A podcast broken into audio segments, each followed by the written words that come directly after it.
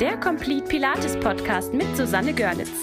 Meine lieben Podcast-Hörer, ich habe eine neue Folge für euch und ich habe wieder einen ähm, ganz besonders tollen Gast. Und da freue ich mich ganz besonders. Die Inga Mingels ist heute bei mir. Und Inga hat vor einigen Jahren äh, die Ausbildung bei mir zur Mattentrainerin gemacht und es kommt aber aus ganz vielen Bereichen. Das wird sie euch gleich erzählen, was sie alles schon kann und hat.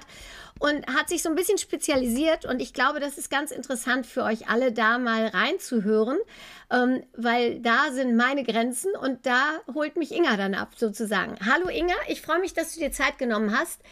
Hol uns doch mal in deine Welt. Erzähl mal ein bisschen von dir.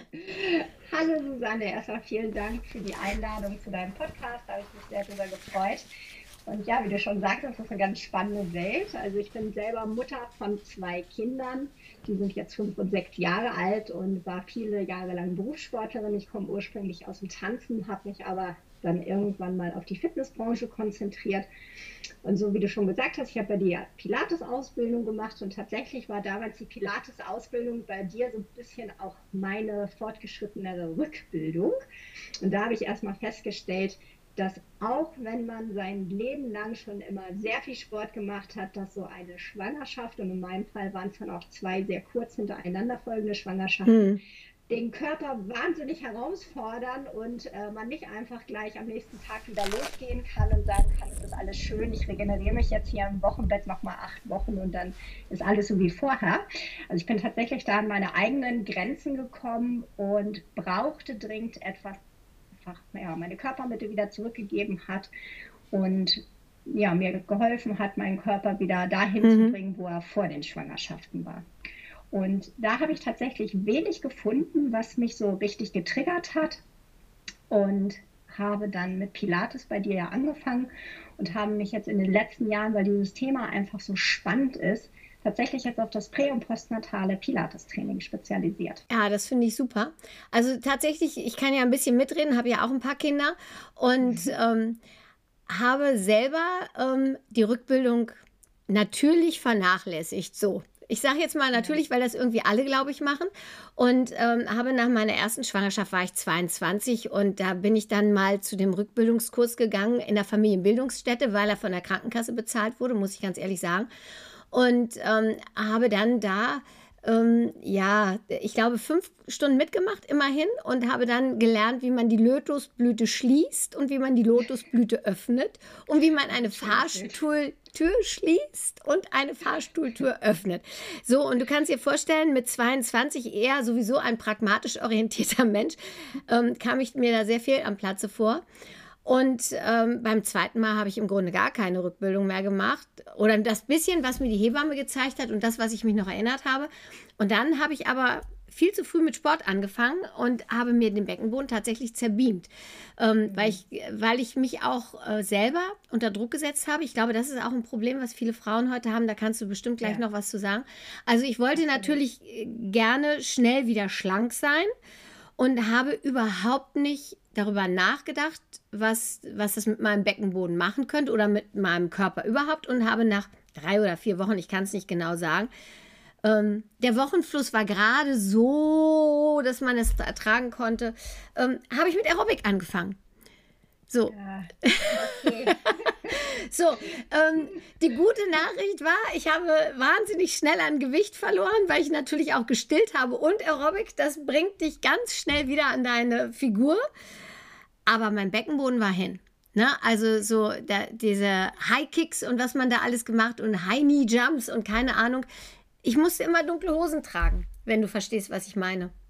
Ja, äh, das höre ich tatsächlich nicht zum ersten Mal. Und ich glaube auch tatsächlich, Susanne, wenn wir uns in einer anderen Konstellation zu deinen Kleinkindern dann äh, beruflich getroffen hätten, dann ähm, hätten wir wahrscheinlich das ein oder andere Gespräch über Do's and Don'ts im Wochenbett, Regenerationsphase und Rückbildung und darüber hinaus dann äh, unter. Ja, bestimmt. Also tatsächlich hast du jetzt ganz viele Klassiker schon ähm, erwähnt, die mir in meinen Kursen ganz häufig begegnen.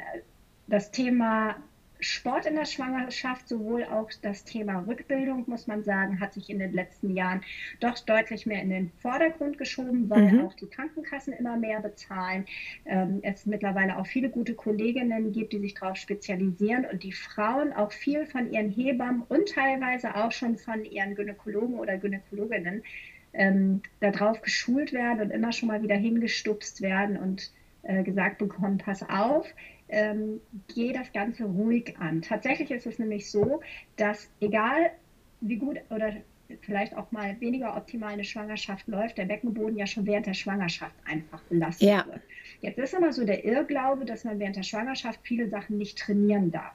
Tatsächlich ist es so, dass natürlich muss ich anders trainieren. Mhm. Schwangerschaft ist keine Krankheit. Und da ja. gehen wir jetzt mal von einer normalen, normalen genau. Schwangerschaft ja. aus. Ne? Schwangerschaft ist keine Krankheit, aber Schwangerschaft ist trotzdem die Zeit einer besonderen Zeit. Das heißt, ich muss schon anders trainieren und dazu gehört nämlich zum Beispiel auch das Bauchmuskeltraining. Mhm. Ich höre immer wieder in den äh, Kursen auch von Frauen, die von ihren Ärzten gesagt bekommen, du darfst deine Bauchmuskeln nicht während der Schwangerschaft trainieren. Mhm. Das ist aber faktisch Leider muss man sagen, falsch, denn die Bauchmuskeln, die brauche ich ja, ja, unter der Geburt, weil die Bauchmuskeln maßgebend im Muskelkorsett die Bauchpresse ja aktivieren. Ja. Und die Bauchpresse brauche ich, damit ich die Wehen vernünftig oder auch mein Körper gut durchstehen kann und ja. also in der Geburt auch aktiv helfen kann. Ja. So, das heißt, ich brauche schon während der Schwangerschaft erstmal ein stabilisierendes Training für die Rumpfmuskulatur, mhm. aber auch der Beckenboden muss während der Schwangerschaft weiterhin trainiert werden. Ja. Er hat ja immer zwei Aufgaben. Also der Beckenboden ist ja sehr vielschichtig. Und er hat immer die Aufgabe, auf der einen Seite muss er loslassen können und ja. auf der anderen Seite muss er auch etwas halten oder auch etwas schließen können. Ja. Und er muss immer festhalten, weil das Baby von oben drauf drückt. Mhm. Das heißt, er ist wie so eine Hängematte. Das Baby liegt mit der Gebärmutter, mit der, ja, mit dem ganzen Fruchtwasser, alles was dazu kommt, drückt das ja von oben drauf. Mhm. Ähm, insgesamt werden wir ja auch ein bisschen schwerer. Wir legen so ein paar Pölsterchen an. Ähm, das heißt, der Beckenboden ist nonstop dabei festzuhalten. Das heißt, auf der einen Seite muss ich ihn stärken im Sinne von, ich muss versuchen, das zu erhalten an Kraft, was mhm. ich habe. Aber auf der anderen Seite muss ich mir auch beibringen, loszulassen. Ja. Denn auch unter der Geburt muss der Beckenboden halt loslassen können. Ja. Die Kombination von Training in Bewegung bleiben hat einmal den Vorteil, ich unterstütze meinen Körper schon mal präventiv auf die Geburt hin, dass die Muskeln halt noch alle da sind, weil wenn ich neun Monate gar nichts mache, hat einfach alles abgebaut und ja. dann kann es unter Umständen schwieriger werden. Aber wenn ich während der Schwangerschaft schon trainiere, dann helfe ich meinem Körper auch automatisch, dass er sich hinterher wieder besser regenerieren kann. Ja. Die Muskeln sind ja nicht dumm in dem Sinne. Ein Muskel, der nie was machen muss, wird von heute auf morgen keine Lust haben, gleich volles Programm wieder loszuarbeiten. Ja, das kann Aber man sich vorstellen. Der dauerhaft arbeitet, der weiß auch hinterher, wo er wieder hin ja. muss. Also da sprechen wir auch zum Beispiel von der Repositionierung. Wenn das Baby dann geboren wurde, dann sind die geraden Bauchmuskelstränge noch weiter auseinander geschoben. Das nennen wir Rektusdiastase. Auch übrigens ein ganz spannendes, großes Thema, auf das wir vielleicht noch mal eingehen. Ja, unbedingt, unbedingt. Mhm. Ähm, aber es sind ja auch die queren, beziehungsweise der quere Bauchmuskel, der sich verändert, die schrägen Bauchmuskeln, die Organe suchen sich neue Plätze. Das heißt, in der Regeneration, und da sprechen wir jetzt erstmal vom Wochenbett, so acht bis zehn Wochen nach einer vaginalen Geburt und zehn bis zwölf Wochen nach einem Kaiserschnitt, da ist der Körper erstmal damit beschäftigt, wieder alles zu sortieren. Das muss ja alles erstmal wieder zurückkommen. Das heißt also, direkt nach der Geburt ist so ein richtig schneller Fahrplan im Training total unsinnig, sage ich mal, mhm. weil die Muskeln noch gar nicht wieder richtig connecten können miteinander. Habe ich jetzt eine Sportlerin, die sehr ambitioniert ist, die werde ich nicht zehn Wochen lang an ihr Bett binden können. Aber auch die muss natürlich lernen, welche Übungen sind für mich gut, wo ist es too much ja. und wo kann ich vielleicht noch ein bisschen was steigern. Und da gibt es halt nette Übungskataloge und es gibt so viele tolle Pilates-Übungen, die man halt sinnvoll einsetzen kann, um zum Beispiel auch Beweglichkeit entweder zu erhalten oder auch Gerade wenn die Bäuche sehr groß waren, dann schieben sich die Rippenbögen gerne auch mal auseinander, gerade so am Ende der Schwangerschaft, dass die Rippenbögen wieder zusammenkommen. Pilates Thema war ja auch immer viel die Atmung mhm. und gerade damit kann man nämlich wunderbar auch diese Herstellung oder diese Repositionierung des Brustkorbes der unteren Rippenbögen wieder fördern. Ja, also ich denke auch, Pilates ist eine gute Sache, aber ich glaube auch so eine Schwangerschaft, äh, obwohl wir ja alle so scheinbar so gut aufgeklärt sind, ähm, ist, glaube ich, vielen Frauen auch gar nicht bewusst, was du jetzt eben auch schon gesagt hast. Ähm, das merke ich halt, wenn die zu uns kommen nach einer Schwangerschaft. Ähm, dass ihnen gar nicht bewusst ist, dass der Beckenboden ja auch während der Schwangerschaft belastet ist. Oder wenn ich dann solche Sachen höre, ach, ich hatte einen Kaiserschnitt, mein Beckenboden ist noch in Ordnung. Ähm, ja, ganz lustige Geschichte eigentlich, ne? weil den, ich glaube, den Frauen ist einfach nicht bewusst, dass eben da auch über die Monate ja x Kilo draufhängen und dass das wirklich ja auch, ähm, ja, dass, dass da auch schon ein Halt da sein muss, ne? so und eine gewisse Elastizität, äh, Elastizität, schönes Wort, um dann auch nachgeben zu können. Ne? Also ich glaube, das, das muss den Frauen erstmal bewusst sein. Dass Absolut. Genau, und vor allen Dingen ist es auch noch so, dass ja, natürlich, wenn ich eine vaginale Geburt habe, dann wird der Beckenboden massivst überdehnt und er wird auch oftmals verletzt. Mhm. Das ist natürlich die eine Seite, aber auf der anderen Seite muss man sagen, so wie du es gerade gesagt hast, während der Schwangerschaft wird egal welcher Beckenboden immer belastet. Ja. Und habe ich jetzt einen Kaiserschnitt, das darf man nicht unterschätzen. Das ist halt nicht nur eben ein kleiner Schnitt, sondern es werden vielschichtig die Muskeln und auch die Gewebsstrukturen durchgeschnitten. Ja, das ist eine richtig große OP, ne? Also äh, ja, das, äh, es ist eine richtige Bauch-OP, muss man sagen. Ja. Und das braucht seine Zeit, bis das wieder wirklich funktioniert. Also da hat man tatsächlich ja auch noch die Komponente, dass nicht nur die Muskeln sich wieder regenerieren müssen, sondern erstmal muss die Schnittstelle verheilen ja. und dann müssen ja die da durchlaufenden Nervenbahnen auch wieder sich connecten. Genau, das und halte das ich auch für problematisch. Ja, also ich finde das auch immer, gerade Kaiserschnitt ist natürlich auch so ein Thema, wo mir so ein bisschen die Haare hochstehen. Ich finde es super, dass es diese Möglichkeit gibt, wenn Mutter und Kind in Gefahr sind. Ne, wenn ich aber dann diese geplanten Geschichten höre, ne, so ich mache dann mal dann und dann den Kaiserschnitt, also geplant im Sinne von, das Kind ist in Ordnung und die Mutter ist nicht in Gefahr und es passt aber gerade oder ich möchte keine vaginale Geburt. Das finde ich ganz erschütternd, dass das so in den, ich weiß nicht, ob es jetzt wieder so ein bisschen am Abflauen ist, aber es hatte mal vor ein paar Jahren, hatte es das so eine richtige Hochphase, wo alle irgendwie einen Kaiserschnitt gemacht haben, wo ich gedacht habe, was ist mit denen? So, ne? Ja, da gebe ich dir recht. Also ich habe das auch so wahrgenommen. Ich glaube, dass dieser Trend tatsächlich ganz stark auch durch Amerika und vor allen Dingen durch diese Promi-Geschichten ähm, rübergeschwappt ist. Äh, tatsächlich ist es so, dass ich noch in einem großen Krankenhaus hier in Hannover arbeite und mhm. dort in der Leitung bzw. in der Assistenz der Elternschule bin. Das heißt, ich habe da auch so ein bisschen mit den Zahlen zu tun, was die Geburten angeht. Ähm, und da geht der Trend deutlich zurück. Ach, also Gott sei Dank. Sehr, hm, es sind sehr wenige geplante Kaiserschnitte, die nicht medizinisch induziert sind, wobei man da auch nochmal sagen muss, diesen typischen, ach, ich habe da eigentlich keinen Bock drauf auf so eine vaginale Geburt oder ich fände es jetzt irgendwie schöner oder schicker, wenn das Datum jetzt der 22. Mhm. 2022 wäre. Das gibt es tatsächlich. Ähm, glaube ich, schon nur noch ganz wenig. Natürlich Gott muss man Dank. sagen, es gibt einmal die medizinische Sicht aus der körperlichen Seite, aber es gibt auch nach wie vor Frauen, die häufig schon posttraumatisch vorbelastet sind, weil vielleicht bei der ersten oder bei der zweiten Geburt, das sind meistens Mütter, die schon mehrere Kinder haben, irgendetwas passiert ist, womit sie halt psychisch noch ordentlich am Knacksen sind. Und da kann man tatsächlich über so einen Kaiserschnitt dann nochmal nachdenken. Ja gut, das ist ja was anderes. Ne? Das ist ja jetzt nicht so mhm. aus, es passt besser in meinen Terminplan gründen, sondern das ist ja ähm, ja, ich glaube, dann ist es eben besser, wenn, wenn Mutter und Kind da irgendwie auf andere Art und Weise geholfen wird. Ne? Und ein Kaiserschnitt dann, ja, das passt dann, glaube ich, besser. Aber schwierig genau. ist halt diese, ich vermute ja immer bei den ganzen Promis, wenn ich die so sehe, ich bin ja immer wieder erschüttert, ne, wenn dann ähm, gehypt wird, Promi XY ähm, zwei Monate nach der Geburt Bikini-Figur, ähm, da vermute ich ja schon immer, dass die wirklich nach dem Kaiserschnitt gleich nochmal die Bauchdecke mit straffen lassen oder irgendwas, weil das ist ja ich kenne keinen normalen Menschen, sagen wir es so rum, der nach zwei Monaten oder ganz wenige nach zwei Monaten so aussieht, wie, wie dann die Promis. Und dann sitzt du da wahrscheinlich auch als Otto Normalverbraucherfrau und denkst dir, ja, super, und ich habe hier noch die Würste. So, und ehrlich gesagt, ich glaube genau bei den Promis oder bei den, die Zielgruppe, die du gerade ansprichst, wenn wir da mal eine kleine Studie machen würden, wie viele tatsächlich eine Belastungsinkontinenz haben oder das, wär, das wäre jetzt mal interessant, genau. Die müsste man tatsächlich mal fragen, wie sieht es denn eigentlich innen aus? Ich meine, außen ist alles tutti, aber innen Ne, so, das kann ja mal ganz anders. So wie ich nach meinem Aerobic-Exkurs da, ne? Tippitoppi Bauchmuskeln, alles optisch super, aber zwei Jahre inkontinent. Ich war vor einiger Zeit mit meinen Kindern in einer Trampolinhalle mhm. und das war doch auch an der Stelle echt erschreckend zu sehen, wer so auf den Trampolinen war und ja, ordentlich Gas gegeben hat. Das waren natürlich auf der einen Seite erstmal die Kinder Klar. und vor allen Dingen auch die Väter. Ja, logisch. Und die Mütter standen am Rand. Ja, wahrscheinlich hatten sie High Heels an und durften nicht drauf.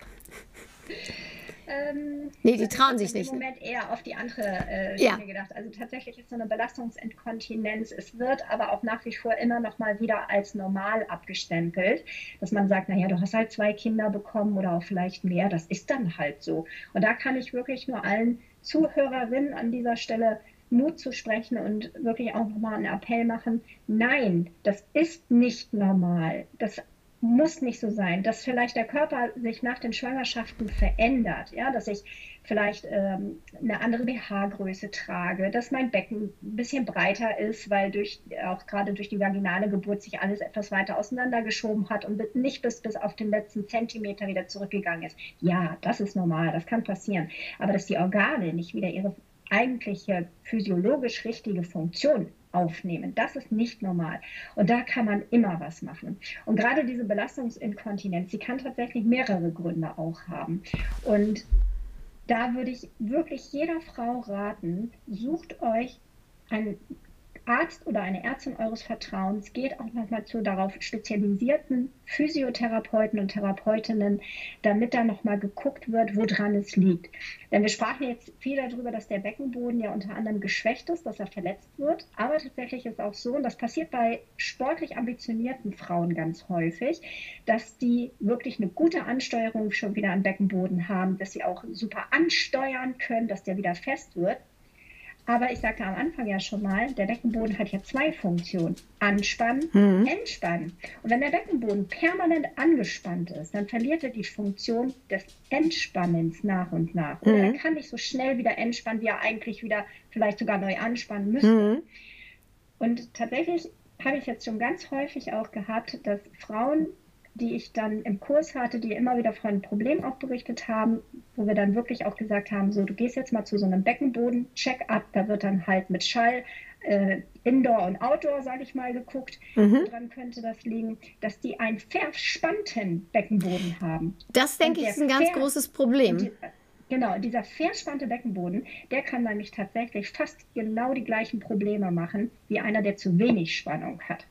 Da gehört nämlich dann auch diese Belastungsinkontinenz mit dazu. Von daher muss man immer mal so ein bisschen gucken, was für ein Training brauche ich eigentlich. Mhm. Und ähm, auch da nochmal so ein bisschen, ja, vielleicht die Quetschen nochmal zu dem Training zu bekommen. Da finde ich, ist Pilates tatsächlich eins der wenigen Systeme, das nämlich dafür sorgt, dass nicht nur der Beckenboden permanent angespannt wird, sondern dass auch das Muskelkorsett angespannt wird ja. und die anderen Muskeln drumherum mit agieren müssen. Aber am Ende einer jeden meiner Trainingseinheiten, egal ob prä- oder postnatal, ist immer eine gezielte Beckenbodenentspannung. Und auch da kann ich gezielt Übungen aus dem Pilates mit reinnehmen, hm. wo ich von der Anspannung in die Entspannung führen kann.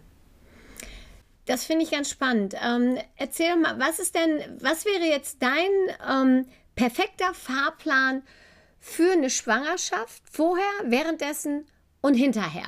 So, wenn jetzt einer zu dir kommt und sagt, ich plane gerade mein Baby, ähm, möchte aber auch meinen Körper dabei begleiten und wirklich sinnvoll unterstützen, ähm, was wäre deine Traumempfehlung für das Beste, was man machen kann? Bei einer gesunden, ich sage jetzt mal, was ist denn der Durchschnitt heute? Anfang 30 so oder Ende 20?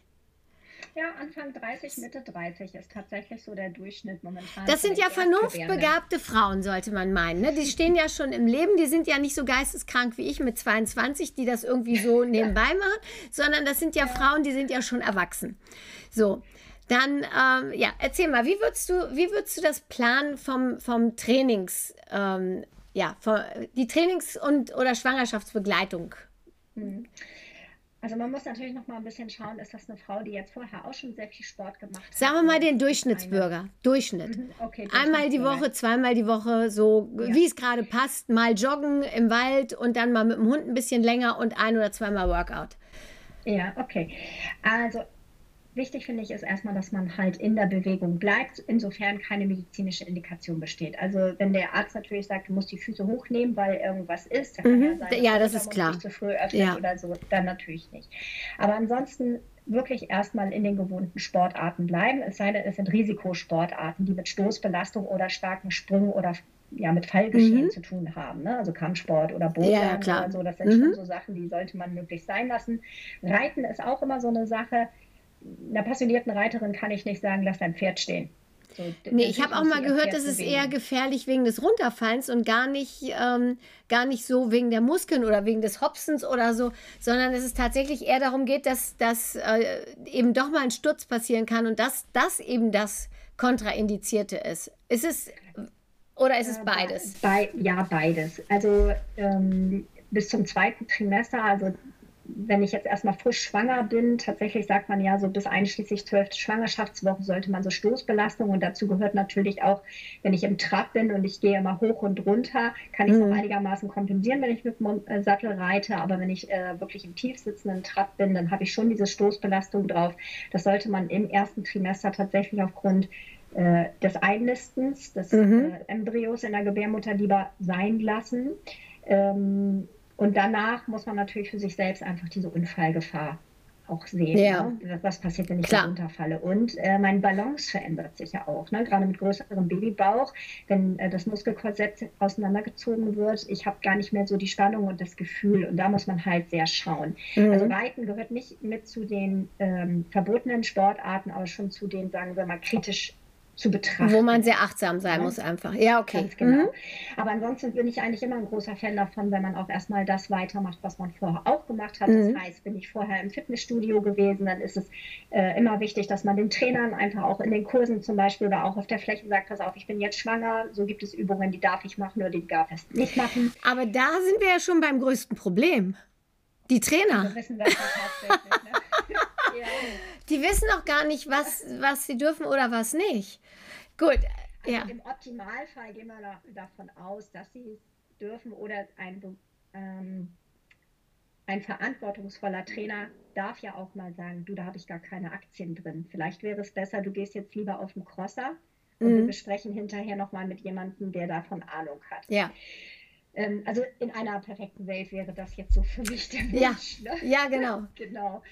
Ähm, Genau, also was halt immer gut ist, ist, wenn man ähm, Fahrrad fährt, wenn man auf den Crosstrainer geht. Also das heißt, man sollte schon schauen, dass man auch mit der Schwangerschaft seine Kondition beibehält, mhm. die Kondition und auch dieses Mal äh, ein bisschen ja, ich sag mal, leichtes aus der Puste kommen, das ist durch schon in, durchaus in Ordnung. Man sollte es immer noch nebenbei sprechen dürfen, allerdings nicht in Hechelatmung geraten. Das ist auch gut, weil es die Atem- und die Lungenwege ja auch trainiert und weil es dafür sorgt, dass ich gut mit Sauerstoff dann versorgt mhm. bin. Ne? Meine Blutzirkulation erhöht sich. Das darf durchaus sein. Es soll halt nicht in so einen Hechelsprint ausarten, weil dann der Körper gestresst ist und sofort wieder Stresshormone produziert. Ah ja, okay. Also klar. Also Kondition ist halt so die eine Sache, die muss nicht größer größer werden in einer Schwangerschaft. Sie sollte aber auch nur wenig oder optimalerweise gar nicht anbauen oder abbauen. Dann ist es wichtig, dass ich in der Schwangerschaft mir auch immer vor Augen halte, es ist keine Zeit, um Muskelmasse aufzubauen. Das heißt, raus aus den Kursen oder auch aus den Sportarten, wo ich mit viel Gewichten arbeite. Mhm. Denn wichtig ist es nur, dass meine Muskeln erhalten bleiben während ja, dieser okay. Zeit. Ne, alles andere, da soll der Körper sich wirklich erstmal darauf konzentrieren, dass das Kind gut versorgt ist, dass die Mutter gut versorgt ist, dass immer wieder neu sortiert wird und nach dem Umstand geschaut wird, wie verändert sich der Körper gerade. Und dann ist Flexibilität auch wirklich ein ganz großes und wenn großes Thema, weil die Flexibilität sorgt nachher dafür, dass der Körper sich gut regenerieren kann, dass ich gerade wenn ich Wirbelsäulenmobilisation immer in mein Training mit reinnehme, dass ich halt gut atmen kann und dass die Muskeln immer wieder miteinander connecten und halt auch wirklich miteinander arbeiten können. Und wenn wir uns mal die Trainingslehre von den schwangeren Kursen und der Trainingslehre ohne schwanger zu sein anschauen, ist das ja gar nicht so unterschiedlich, weil auch da habe ich ja immer diese Dreierformel tu was für deine Ausdauer, tu was für deine Kraft und sieh zu, dass du flexibel bleibst. Mhm. Und diese drei Dinge, die würde ich wirklich jeder Schwangeren empfehlen. Da muss ich jetzt mal einhaken bei Flexibilität. Das, ähm, man hört ja immer so, ähm, durch die Hormone verändern sich ja die ganzen Bänder, es wird ja alles sowieso schon weicher und so weiter. Ähm, Flexibilität würde ich jetzt ähm, als äh, Normalbürger erstmal mit Stretching in Verbindung bringen. Wie würdest du, ähm, also Stretching an sich, wenn, wenn ich sowieso schon mehr dehnbar bin und alles locker ist, ähm, geht das nicht konträr? Weißt du, wie ich meine? Ja, ich weiß, was du meinst, aber tatsächlich empfinde ich das nicht als konträr, solange ich das in einem Modus mache, der Achtsamkeit mhm. beinhaltet. Natürlich, wenn ich vorher keinen Spagat gekonnt habe, weiß ich nicht, warum die Schwangerschaft jetzt vielleicht eine Zeit ist, wo ich das jetzt trainieren muss. Sicherlich ja, okay. es ein bisschen leichter gehen aufgrund der Hormone, denn die machen ja, wie du sagst, die Bänder und auch das Gewebe weich. Ähm, aber Flexibilität ist tatsächlich ähm, schon ziemlich wichtig, besonders in der Wirbelsäule. Also ah, okay, ja. vielleicht muss es nicht unbedingt der Bereich sein, dass ich jetzt sage, ich kann ähm, ja in der Grätsche tiefer gehen oder jetzt kriege ich endlich meine Hände auf den Fußboden im Stand. Das ist ja auch nicht mehr so selbstverständlich heutzutage. Aber Flexibilität ist vor allen Dingen, sage ich mal, rund um das Knochengerüst. Ja, okay, verstehe. Mhm. definiert. Also auch, dass ich halt äh, lerne, dass ich meinen Brustkorb zum Beispiel hebe, damit ich die Atemwege freier mache oder auch, dass ich halt ähm, zum Beispiel den Hüftbeugermuskel dehne, denn der sorgt ja auch dafür, der ist ja an der unteren Wirbelsäule angedockt, dass ich Schmerzen, die jetzt über den Ischias oder auch zum Beispiel über das oder die Iliosakralgelenke aus strahlen, dass ich die mehr unterstützen kann. Von daher darf das schon auch gestretched werden. Okay. Ähm, wie ist es mit Rotationsbewegung in der Wirbelsäule? Wenn du jetzt sagst Mobilität in der Wirbelsäule, ich habe noch gelernt in meiner Schwangerschaft, oh, sie dürfen sich nicht drehen. Ja, doch. also ich sage das ja auch, aber ich, äh, ja. äh, ich äh, bin da jetzt ja. mal so, ja, sag du mal. Also ähm, gerade Rotation sind in jeder meiner Stunden drin. Und das ist auch egal, ob das jetzt Pilates in der Schwangerschaft oder Yoga in der Schwangerschaft oder ich unterrichte zum Beispiel auch noch ein richtiges Rhythmen- und Figurtraining, auch wo Schwangere teilnehmen können und dürfen. Es ist immer ein wesentlicher Bestandteil. Mhm. Ich muss natürlich äh, nur schauen, wie ich mich aufstelle. Wenn ich schwanger bin, wird irgendwann eine Rotation, die ich zum Beispiel im Sitzen mache, mhm. nicht mehr so gut funktionieren, weil der Bauch irgendwann im Weg ist. Okay. Das heißt, ich muss beckenfreundlich und bauchfreundlich arbeiten. Mhm. Wir sprechen da von offenen und geschlossenen Rotationen. Okay. Das heißt, wenn ich mich drehe, versuche ich mich möglichst immer, wenn ich ein aufgestelltes Bein habe, in die andere Richtung zu drehen. Also sprich weg von diesem Bein, damit das Baby Platz hat. Ja, okay, verstehe. Und genauso kann ich dann die Rotation auch machen. Und es ist auch wichtig. Und gut geführte Rotationen sind auch nicht belastend für die Körpermitte. Also mhm. früher wurde das, glaube ich, viel gesagt, weil man Angst hatte, dass diese Rotationsbewegung zu sehr an den Bauchmuskeln zieht. Und da kommen wir nochmal zu diesem Thema Rektusdiastase. Die Rektusdiastase ist halt die Öffnung der Bauchmuskeln, des Bauchmuskelspalts, so etwa ab der 20. Schwangerschaftswoche. Und das ist ein ganz natürlicher Prozess. Aber wenn das Baby nachher da ist, muss ich halt dafür sorgen, dass die Bauchmuskelstränge sich wieder zur Mitte zurückfinden und alle Bewegungen möglichst vermeiden, die diese geraden Bauchmuskelstränge, das sind die Rekti, die von, mhm. ja, vom Brustbein oder den unteren Rippen ja bis zum Schambein gehen, äh, dass die sich A wieder zurückziehen, die sind massivst ausgedrückt zogen, so wie so Kaugummi kann man fast sagen, die werden dünner, mhm. aber sie müssen halt auch wieder zur Mitte zurückgehen. Und früher hat man tatsächlich viel gesagt, wenn man viel rotiert, gerade in der Regenerationsphase oder auch in der Rückbildungsphase, dass das an den Rekti zieht. Es gibt sicherlich so ein, zwei Übungen, die würde ich jetzt auch nicht empfehlen, aber viel wichtiger wäre mir eigentlich, ähm, dass die Frauen lernen, eine Rotation ist in Ordnung, mhm. aber so ein Vierfüßler, mhm. nachher, in der, also nach der Schwangerschaft, ja. den sollte man eher vermeiden. Okay. Warum? Weil der Bauch nach unten hängt. Ja, okay. Das ähm, finde ich einen ganz guten Hinweis. Ich könnte mir vorstellen, dass das ähm, viele noch nicht gewusst haben oder nicht realisieren, dass man eben keine Planken und keine Vierfüßlerstände und sowas macht. Ja. Genau. Ähm, genau. Du hattest nochmal ähm, so ein Stichwort vorhin gesagt, da würde ich gerne noch mal kurz ein, ja. drauf eingehen, und zwar Joggen. Ja. Joggen ist auch immer ein sehr, sehr heiß diskutiertes Thema, sowohl in den Pränatalkursen, also in den Schwangeren ja. und natürlich danach auch. Ja. Und auch hier muss man natürlich immer unterscheiden, habe ich jetzt eine passionierte Läuferin, die das schon ihr Leben lang macht, mhm. habe ich vielleicht sogar eine Marathonläuferin dazwischen oder habe ich jetzt eine Mama, die vielleicht einfach Bock hat, sich ein bisschen zu bewegen und gerne mal ein bisschen laufen gehen möchte. Mhm. Während der Schwangerschaft muss man einfach sagen, sage ich immer ganz klar, lass es. Also während der Schwangerschaft ist einfach, die Hormone sind weich, die Gelenke sind nicht mehr ganz so stabil. Da ist Laufen zum Beispiel im Wald immer schon eine Gefahrenquelle, weil du vielleicht umknicken kannst, weil deine Füße nicht mehr so, deine Fußgelenke nicht mehr so den Halt haben wie vorher. Mhm. Dann kommt jedes Mal diese Stoßbelastung. Während des Laufens hast du immer eine Flugphase und immer wenn du mit dem Fuß wieder auf dem Boden aufsetzt, durchläuft dein Körper ungefähr einen Stoß des Dreifachen deines Körpergewichtes mhm. aufgrund der Schwerkraft. Das heißt, dein Beckenboden, auf dem dein Baby liegt, ist ja der muskuläre Verschluss deines Oberkörpers.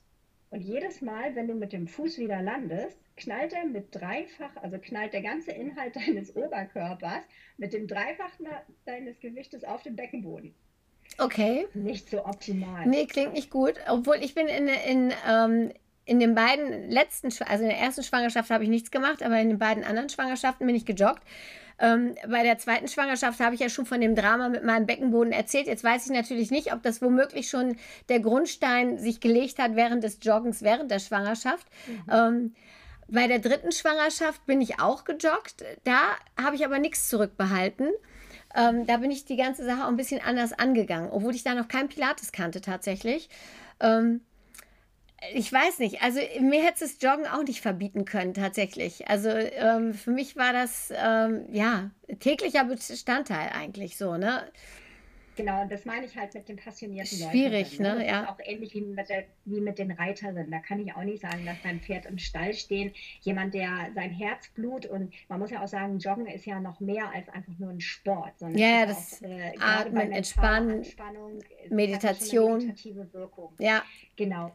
Und da finde ich halt auch, da muss man dann auch mal ein bisschen die Kirche im Dorf lassen, weil jeder ist natürlich auch für sich selbst verantwortlich. Ich kann immer nur sagen, was ich halt gehört habe, was ich äh, erfahrungsmäßig schon viel mitbekommen ja. habe und auch wie die anatomische Theorie dazu aussieht. Ja, ja, gut. Aber praktisch muss es halt nicht immer ja. so sein. Also, ja. Weil der, äh, wenn man joggen geht, nachdem die Babys da sind, da kommt allerdings noch so eine Sache mit ins Spiel, was tatsächlich ganz häufig gar nicht bekannt ist oder ähm, ja, vielleicht mal gehört, aber doch eher weggelassen wird.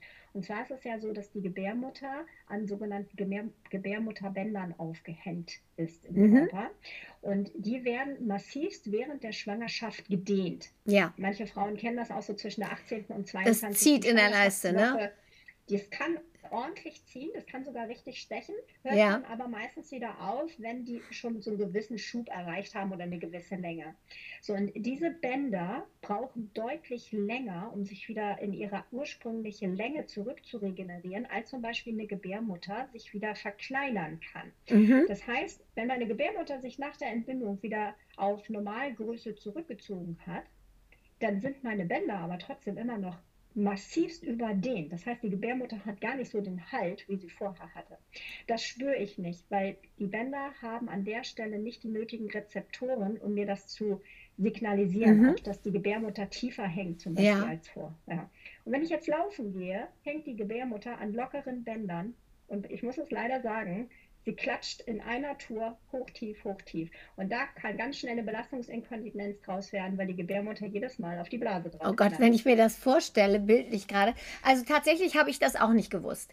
Ne? Das mhm. finde ich, find ich ähm, echt super spannend und macht natürlich Sinn, ne? weil ja. ähm, klar, dass sich das Organ schneller zurückbildet, aber äh, die, dass die anderen Strukturen immer ein bisschen länger brauchen. Ähm, das, das kennen wir ja aus der Wundheilung und Verletzungsheilung so, dass aber mir war es tatsächlich auch nicht bewusst und ich finde das mega spannend, weil natürlich ähm, für mich ähm, der, nach der ersten Schwangerschaft, da habe ich angefangen zu joggen, tatsächlich.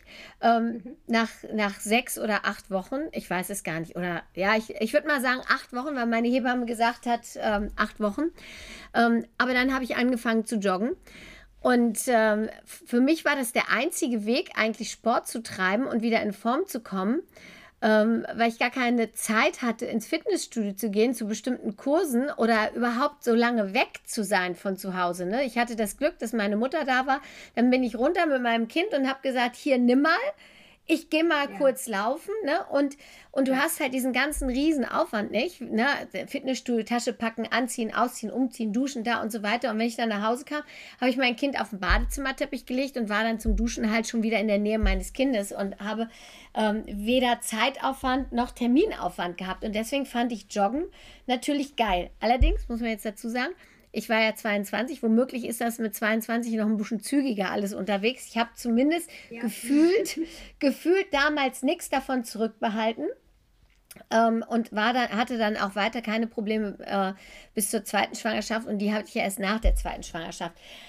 Aber ich finde das schon interessant und vielleicht ist da der, das Alter dann doch nochmal ein Faktor, wenn man jetzt davon ausgeht, dass die ganzen Frauen, die jetzt schwanger werden, ja wirklich Mitte, Ende 20 drüber nachdenken erst und dann bis Mitte 30. Ich finde das ja, ich finde es schwierig. Ich habe ja mein drittes auch mit 36 gekriegt und muss schon sagen, also es ist ein deutlicher Unterschied.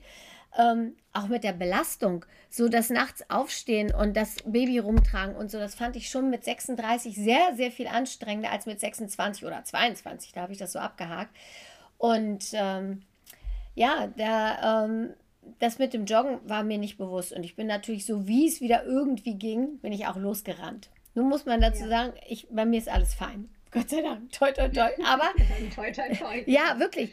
Aber Pilates, ne? Muss man, muss man schon ganz klar sagen, dass ähm, ich auch jetzt noch ähm, merke, wie mir Pilates hilft und auch das Bewusstsein, jetzt natürlich viel mehr über Beckenboden zu wissen. Ich habe mich da natürlich auch im Zuge meiner Workshops, die natürlich nicht annähernd so umfangreich sind wie deine Ausbildung, die du hast, aber die zumindest schon mal ein Step-in sind für Pilates-Trainer, Schwangere ansatzweise zu begleiten während der Schwangerschaft, haben mir natürlich geholfen, mich mit dem Thema auseinanderzusetzen und mich ganz gut auszukennen. Ich würde jetzt nicht sagen, dass, dass, ähm, ich mich, äh, dass ich da dir das Wasser reichen kann, aber ich weiß zumindest die Grundthemen und habe gemerkt, dass mein Beckenboden auch jetzt noch Fortschritte macht, weil ähm, ich zwischendurch auch hier und da mal, wahrscheinlich mit einer Stressinkontinenz oder auch mal tatsächlich zyklusbedingt, ähm, schon mal merke beim Joggen, dass es unterschiedlich ist. Ne, so, ja, ne? absolut. Ne? So, das, also, was so ein bisschen tricky ja auch am Beckenboden ist. Ich meine, auf der einen Seite müssen wir da auch mal sagen, herzlichen Dank an Mutter Natur, aber auf ja. der anderen Seite, das ist auch das, warum wir es häufig erst Jahre später merken, dass nämlich irgendwas nicht so ganz in Ordnung ist. Der Beckenboden hat von Natur aus nicht so viele Stress und auch nicht deutlich so viele Schmerzrezeptoren, zum Beispiel wie andere Muskeln. Ah, also ja, okay. wenn das an Dehnung, was der Beckenboden bei einer vaginalen Geburt erfährt, einen Oberschenkelmuskel machen würde, ja, das würden wir monatelang wahrscheinlich noch spüren und würden vor lauter sehen. nicht laufen können. Wahrscheinlich würden wir es auch sehen und deswegen würden wir den Oberschenkel pfleglicher behandeln als unseren Beckenboden. Genau. Und der Beckenboden, der kann halt nicht das Signal geben, wie das ist jetzt viel zu viel hier oder ich fange jetzt mal an zu zittern, weil ich diese Spannung gar nicht halten ja, kann in der Übung, die klar. du machen möchtest.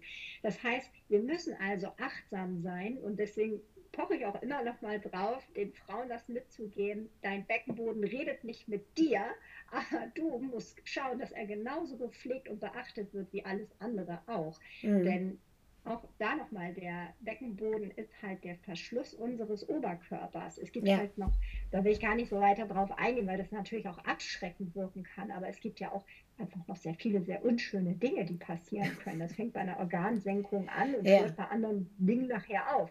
Das ist auch nicht immer der Regelfall.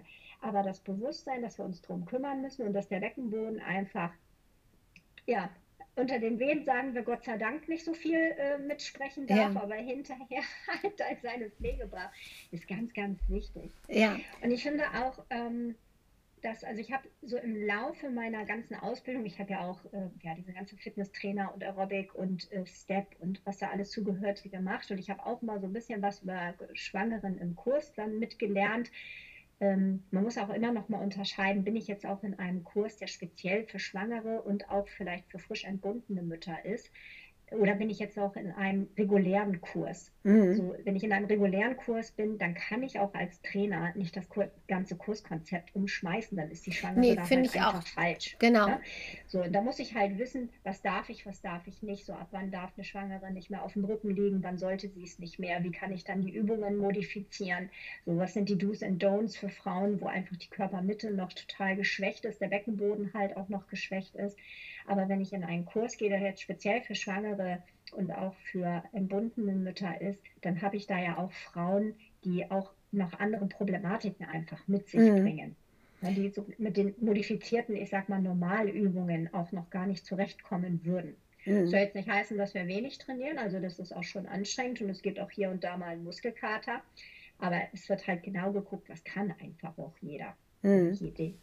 Also gut, fassen wir mal zusammen. Während der Schwangerschaft darf man ruhig den Sport machen, den man weitermacht. Ich habe tatsächlich auch gelernt, in der Schwangerschaft soll man nichts Neues anfangen. So, das, was man bis dahin gemacht hat, ähm, das ist gut, aber das ist jetzt eben nicht der Zeitpunkt, da was Neues zu starten. Und danach, ähm, ähm, was wäre jetzt so dein Traumstart für die Rückbildung oder für eine, ähm, für eine sinnvolle und wirklich gut geplante Rückbildung. Wie würdest du das angehen? Mhm. Also ich wünsche mir immer sehr, dass die Frauen eine Wochenbetthebamme haben, die schon im Wochenbett mit den Frauen die ersten Übungen macht. Mhm. Sowohl Aktivierung als auch Entspannungsübungen. Das mhm. ist mir ganz wichtig. Ähm, denn auch die Zeit des Wochenbetts muss ja keine Zeit des Stillstandes sein. Also mhm. im Wochenbett sollte man möglichst vermeiden, viel zu sitzen gerade wenn auch der Beckenboden verletzt wurde, da sollte man eher versuchen, die Schwerkraft ein bisschen vom Beckenboden auch ja, zu nehmen. Also, also ruhig auch viel liegen. Genau, viel liegen, gerne auch erhöhte Positionen, wo das Becken höher ist als mal das Herz, damit auch da die Organe über die Schwerkraft wieder weggezogen werden. Ganz wichtig ist Venengymnastik, ja. dass man da auch schon mal ein bisschen was macht, damit man sich dann nicht irgendwie noch was Unschönes an den Gefäßen anfängt. Und dann spazieren gehen. Also solange keine Probleme mit der Symphyse sind, wirklich raus an die frische Luft und sich da wieder auch mobil halten. Ne? Ähm, das wird ja auch viel jetzt in den Krankenhäusern post na, also nach den ähm, postoperativ gemacht. Also die Devise ist ja auch wirklich raus aus dem Bett. Ja. Und da muss man ähm, so im Wochenbett einfach mal ein bisschen schauen. Das Wochenbett sollte halt auch viel zum Kuscheln benutzt werden, um natürlich die Mutter-Kind-Bindung zu stärken. Das mit beanspruchen und dann möglichst zügig in einen guten Rückbildungskurs zu gehen. Mhm. Jetzt ist das so ein guter Rückbildungskurs, was ist das? Genau, also, woran erkenne ich das? Genau, also als Laie habe ich tatsächlich keine Chance, das irgendwie zu erkennen ja. vorher. Denn das eine ist, wie sich es anfühlt und das andere ist nämlich leider auch das, was es macht. Ja. Die Hebammen hier in Hannover sind mittlerweile, muss man sagen, sehr gut aufgestellt. Eine Kollegin und ich haben auch angefangen, Seminare zu geben aus der sportlichen Perspektive. Was darf man machen? Was wäre sinnvoll? Was ja, cool. mögliche Alternativen? Ja, cool. Das haben die Hebammen hier in Hannover wirklich toll angenommen und haben auch ja, ganz viel an ihren Konzepten gearbeitet. Und da muss man sagen, da hat viel stattgefunden und man muss auch den Frauen immer noch mal sagen, ein Rückbildungskurs ist kein Sportkurs. Mhm. So, der Sport fängt nach der Rückbildung an. Ja. Dann, wenn ich meinen Beckenboden wieder gut ansteuern kann, wenn meine Geburtsverletzungen alle komplett abgeheilt sind und ich das Gefühl habe, mein Körper geht wieder in die Richtung, die er vor meiner Schwangerschaft. Okay. Hatte. Muss noch nicht wiederhergestellt sein. Und dann optimalerweise nach der Rückbildung auch erstmal wieder in Sportarten reingehen, die halt Körpermitte freundlich sind. Also entweder Prä- und Postnat, also Prä- dann nicht mehr, aber postnatale Kurse, wo einfach auch nochmal Spezialisten, Spezialistinnen sind, die das Ganze dann gut anleiten können. Oder ich muss mir halt Sportarten suchen. Jetzt fängt ja die schöne Jahreszeit gerade wieder an, die ich auch draußen machen kann, die dann einfach auch meinen Körper weiterhin unterstützen. Denn wenn man sich das aus der anatomischen Sicht mal anguckt, dauert tatsächlich so eine komplette Regeneration, Rückbildung bis zur Wiedereinstiegsphase in die regulären Sportarten bis zu zwölf Monate. Ach, doch so lange. Ich habe mein, meine Regel war noch, dass was ich kann, neun Monate braucht der Bauch, um zu kommen und neun Monate braucht der Bauch, um zu gehen. Das war so das, ähm, was mir meine Hebamme gesagt hat. Ähm, wenn du jetzt sagst, ähm, wann würdest du empfehlen, mit der Rückbildung zu beginnen? Was wäre der früheste Zeitpunkt äh, oder der optimale Zeitpunkt, um einen äh, Rückbildungskurs zu beginnen und wie lange sollte der dauern oder wie lange sollte man daran arbeiten und um dann wieder in einen äh, postnatalen, sagen wir mal, einen modifizierten Sportkurs einsteigen zu können? Also meine persönliche Empfehlung ist bei einer vaginalen Geburt mit sanften Verletzungen. Also sprich, der Beckenboden ist nicht so stark verletzt worden, dass ich massive Ansteuerungs- oder Kontinenzprobleme habe. Ähm, dann kann man gut in die Rückbildung nach acht bis zehn Wochen gehen, nach abgeschlossener Wundheilung. Der mhm. Wochenfluss muss halt komplett versiegt sein und nach einem Kaiserschnitt frühestens zehn bis zwölf Wochen. Ja, okay, gut. Und dann äh, dauert so ein Kurs ja auch noch mal so zehn Wochen. Genau, beziehungsweise es gibt ja auch schon Kompaktkurse, da können die Frauen dann zweimal die Woche trainieren. Das geht dann ein kleines bisschen schneller. Ähm, wir sind natürlich auch hier in einem Gesundheitssystem.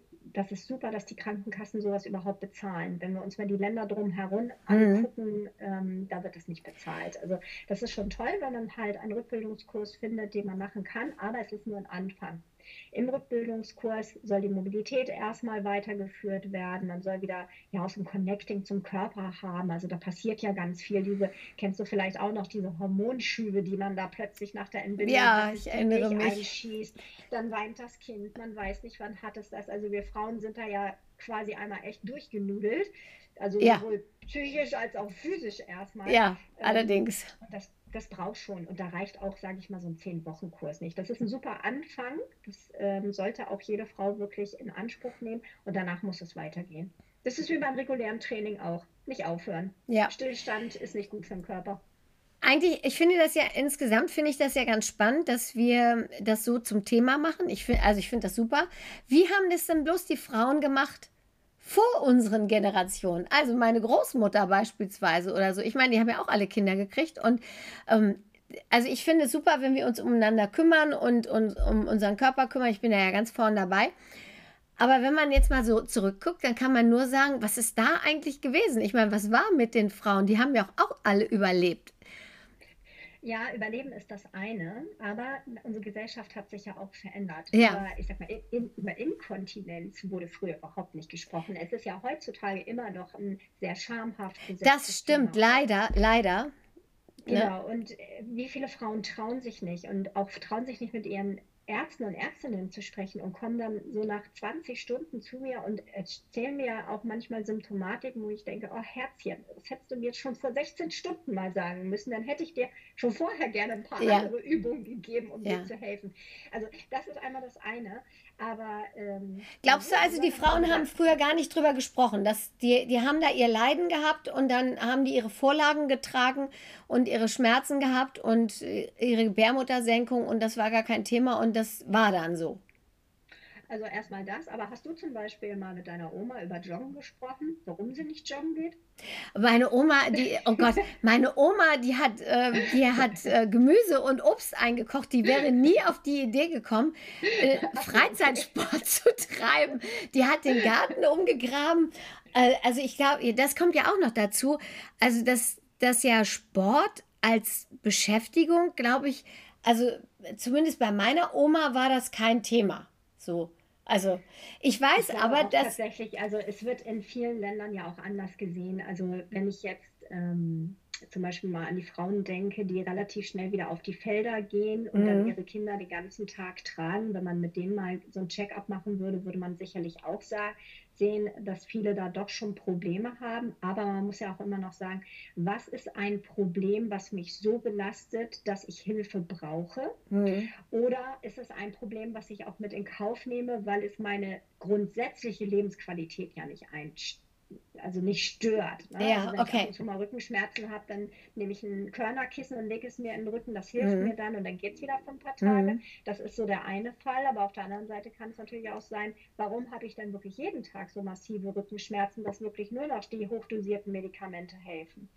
Und da ist es auch noch ähm, vielleicht mal ganz wichtig zu sagen, dass äh, zum Beispiel dieses Thema Rektusdiastase, das ist jetzt so die letzten Jahre sehr auf den Markt gekommen. Ja. Und ähm, es wird immer weiter geguckt, aber da ist Deutschland zum Beispiel auch noch ziemlich hinterweltlich, weil eine Rektusdiastase in Deutschland nur ein ärztlicher Befund ist, wenn sie größer als 2,7 Zentimeter ist. Das ist aber das schon richtig dann, breit, ne? das sind zweieinhalb Finger. Ja, halt, das ist ne? schon richtig viel, ne? meine geraden Bauchmuskeln schieben kann und im Normalzustand vor der Schwangerschaft ist es in der Regel halt ein Finger breit. Jetzt ist es so, dass eine Rektusdiastase oder dieser Bauchmuskelspalt kann durchaus sein, dass der sich nie wieder ganz schließt. Mhm. Das ist einfach von Typ zu Typ so ein bisschen unterschiedlich. Aber es ist immer die Frage, habe ich eine kleine Rektusdiastase und haben meine anderen Muskeln zum Beispiel gut gelernt zu kompensieren? Ja. Auch da kommt Pilates zum Beispiel wieder, in, äh, wieder ins Gespräch, weil Pilates ja mit einer der wenigen Sportarten überhaupt ist, womit ich an meine tiefe Muskulatur ja. rankomme. Vor ja. allen Dingen an diesen großen, queren Bauchmuskel. Ja. Und der quere Bauchmuskel, das ist das A und O. Wenn der gut trainiert ist, dann kann der mir bei Beckenbodenproblematiken helfen. Der kann mich super unterstützen, wenn meine Bauchmuskeln sich nicht wieder repositioniert haben, so wie sie es vor der Schwangerschaft waren. Der sorgt dafür, dass die Rückenschmerzen weniger werden. Ähm, das ist halt ganz wichtig. Und manchmal, das muss man auch sagen, habe ich ja auch leider schon in den Kursen erfahren müssen, wenn gar nichts mehr hilft, muss halt auch tatsächlich mal der Chirurg drauf gucken. Ja, okay.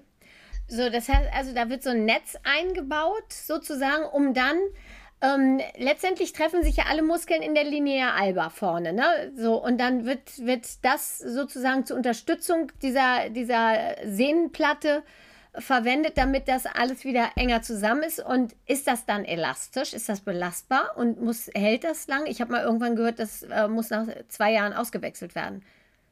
Oh, dass es ausgewechselt werden muss, das wäre mir neu. Wobei ich muss sagen, ich bin jetzt natürlich fachlich nicht in der großen Expertise, was die Netze angeht. Okay. Ich weiß, äh, was da gemacht wird. Aber es ist so, dass vor Einsetzung eines Netzes auf jeden Fall die Familienplanung abgeschlossen werden muss. Ja, sonst wäre es sinnlos, ne? Sonst, genau, ja. weil die halt nicht so elastisch sind, dass sie halt äh, eine nächste oder eine neue Schwangerschaft nehmen könnten oder aushalten könnten. Ähm, sie verbinden die Bauchmuskeln miteinander und sie sorgen vor allen Dingen dafür, dass das System wieder so miteinander connecten kann, dass die Muskeln einfach ah, wieder okay. ihre physiologische Funktion aufnehmen ah, können. Verstehe. Weil es ist ja nicht nur das einfach zur Seite schieben und das also viele Frauen, die so eine große Rektusdiastase haben, die fühlen sich auch Monate oder Jahre nach der Schwangerschaft immer noch schwanger. Und dann sehen die am Abend manchmal aus, als wenn die so ja, fünfter, sechster Monat werden. Und das tut einfach auch weh, weil die ganzen Organe drücken nach vorne. Ah, okay. Das ja. geht auch oftmals mit Nabelbrüchen, also mit sogenannten Hernien, Nabelhernien ja in mhm. eins über. Und da muss man dann wirklich auch mal, ja, auch da die Kirche im Dorf lassen und sagen, okay, ich habe es jetzt probiert. Es gibt tolle Systeme, mit denen man auch größere Rektusdiastasen ohne Operation versuchen kann anzugehen, aber nicht immer hilft das. Ja, es ist halt auch, irgendwann ist es eben auch kein kosmetisches Problem mehr, sondern wirklich ein gesundheitliches, ne? Ja. Das sehe ich ja. genauso. Ähm, Rektusdiastase finde ich da sowieso nochmal ein ganz spannendes Thema. Das müsste man tatsächlich nochmal, vielleicht auch mal mit einem Chirurgen separat besprechen, weil ich habe das Problem mit Rektusdiastasen nicht mit ehemals schwangeren Frauen, sondern ich habe das Problem Rektusdiastase mit übergewichtigen älteren Männern. Oh ja. Und oh ja, gleiches System. Großer Bauch, die Bauchmuskeln weichen aus. Ja, genau. Und ähm, da müssen wir dann aber nochmal einen extra Podcast machen und müssen mal jemanden suchen, der sich damit auskennt, weil die kriege ich nicht zu fassen mit post- und pränatalen Übungen. Da muss ich anders nee. dran gehen. Nee. Ja. Das stimmt, das stimmt. Also toll ist das, finde ich, einfach, dass diese Thematiken wie Beckenboden und Rektusdiastase einfach mittlerweile schon so verankert sind, dass viele Frauen damit während der Schwangerschaft in Berührung kommen und dass man auch immer noch mal gucken kann, egal was für einen körperlichen Zustand ich habe. Und da möchte ich auch noch mal betonen, natürlich ist es jetzt, wir sprechen ja auch oftmals hier jetzt über die sehr auffallenden Kolleginnen beziehungsweise hätte ich fast gesagt Teilnehmerinnen, ähm, wo es dann tatsächlich viel zu besprechen und zu reparieren gab einfach. Aber nicht jede Frau ist nach der Schwangerschaft total kaputt. Also um Gottes Willen, das will ich natürlich auch damit nicht suggestieren. Aber Körperpflege ist halt Training und andersrum, Training ist Körperpflege. Ja. Sowohl im Nicht-Schwangeren, im Schwangeren als auch im postnatalen Zustand. Und unser Körper ist halt einfach auch nicht für Stillstand gemacht. Es gibt so ein schönes äh, Zitat von Pilates, das heißt, du kannst dich nur so jung fühlen, wie deine Wirbelsäule flexibel ist. Was soll man dazu noch sagen? Und äh, Training ist Körperpflege. Ich finde, das ist ein grandioser Abschlusssatz. Das ähm, bringt es eigentlich auf den Punkt und da holst du mich total ab, weil ich ja auch immer sage, Pilates ist Körperpflege und äh, dann wollen wir hoffen, dass ganz viele ähm, zukünftige Schwangere oder ehemals Schwangere diesen Podcast sich dann auch anhören und sich bei dir melden und ihren Körper pflegen und in Ordnung bringen und merken, dass es ähm, Land in Sicht ist, ne? wenn sie Probleme haben. Weil ich finde, eine Inkontinenz ist schon, äh, schränkt die Lebensqualität schon gehörig ein und ich bin froh, dass ich das wieder in den Griff gekriegt habe, eben wie gesagt auch dank Pilates. Und äh, finde es super, dass du dich da so spezialisiert hast. Natürlich auch super, dass du meine Ausbildung auf Basis dafür genommen hast. Das freut mich besonders. Und kann nur sagen, vielen, vielen Dank für dieses äh, sehr schöne Gespräch. Sehr aufschlussreich, sehr interessant. Und ich hoffe, dass es ganz viele Frauen hören. Danke, liebe Inga. Danke dir, liebe Susanne. Bis bald. Mach's gut.